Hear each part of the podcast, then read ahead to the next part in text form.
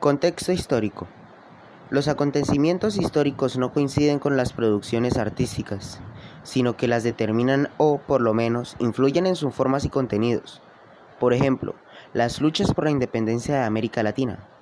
En el periodo 1810 a 1825, cuando España pierde sus dominios de ultramar, excepto Puerto Rico y Cuba, que son conservadas hasta 1898, que tienen que ver con el tránsito del neoclasicismo al romanticismo.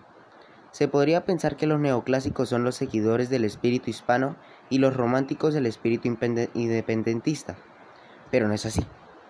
Andrés Bello era propulsor de la independencia y poeta neoclásico, en tanto que los románticos pueden estar muy diversos grados de pasión política, tal es el caso de Heredia en Cuba, quien da a su romanticismo una nota de premicio en el exilio por no tener esperanzas de la independencia. Analicen el siguiente esquema. Observen que algunas actividades se registran en la segunda mitad del siglo XVIII, trazan el perfil histórico del siglo XIX, explique este proceso histórico. Siglo XVIII, segunda mitad. Acontecimientos que preparan la lucha por la independencia. El oro representó casi el 100% de las exportaciones. Creación de dos virreinatos, Gran Colombia y Río de la Plata.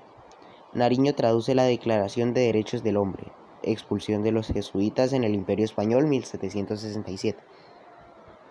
Siglo XIX, primer cuarto, época de independencias de varias colonias españolas menos Cuba y Puerto Rico. De esta manera, quedan al descubierto problemas en los estados nacientes en diferentes aspectos.